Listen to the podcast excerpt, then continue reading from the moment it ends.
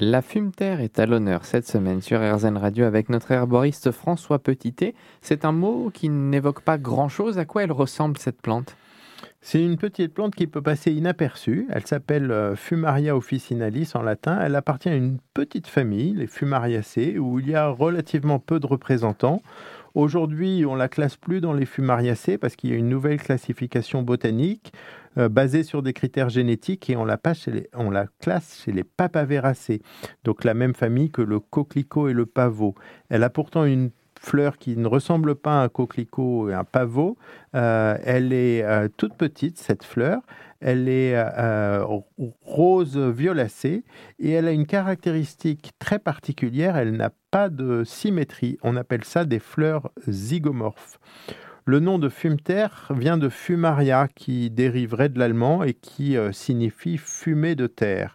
En fait, c'est une petite plante herbacée qui peut atteindre 30 à 80 cm, mais qui est souvent présente dans, les décombres, au bord des chemins, et euh, qui euh, est très fragile et, souvent rampante un peu sur la terre. Donc très proche de la terre, elle fume la terre.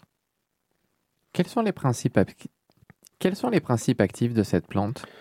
Alors, elle a euh, une grande teneur euh, en minéraux.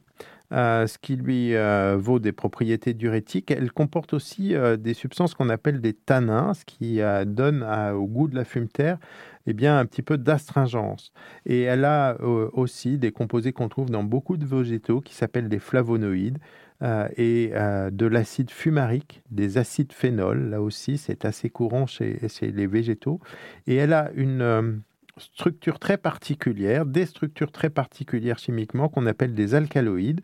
Euh, il y en a euh, à peu près une centaine qui ont été décrits dans différentes espèces de fumeterres et qui représentent 0,3% de la totalité de la plante. Et l'alcaloïde principal de la fumeterre, il s'appelle la protopine et il a une importance pharmacologique dans son action.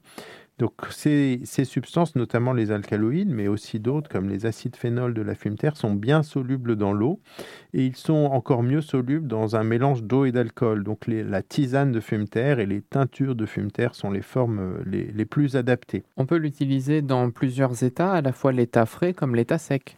Alors on peut utiliser cette plante euh, comme beaucoup de plantes euh, fraîches en fait, hein, euh, en tisane fraîche. On peut évidemment la faire sécher et l'utiliser en tisane sèche et puis aussi les formes liquides comme les teintures qu'on peut également utiliser et qui sont des, bonnes solutions pour la fumeterre. Les formes tisane, on va dire, pourront peut-être décevoir un certain nombre de personnes parce que c'est une plante qui est euh, assez amère.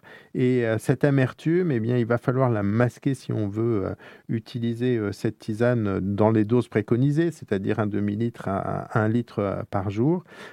et on peut la combiner, par exemple, à, à, de la menthe, à de la mélisse ou encore à une camomille matricaire pour atténuer un petit peu cette amertume.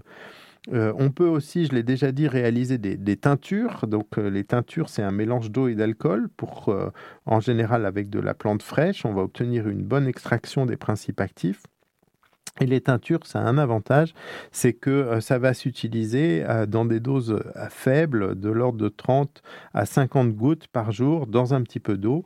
Donc cette solution va être plus adaptée si on veut boire quelque chose qui n'est pas trop amer. Et on continue d'explorer tout au long de cette semaine la fumeterre sur RZN Radio.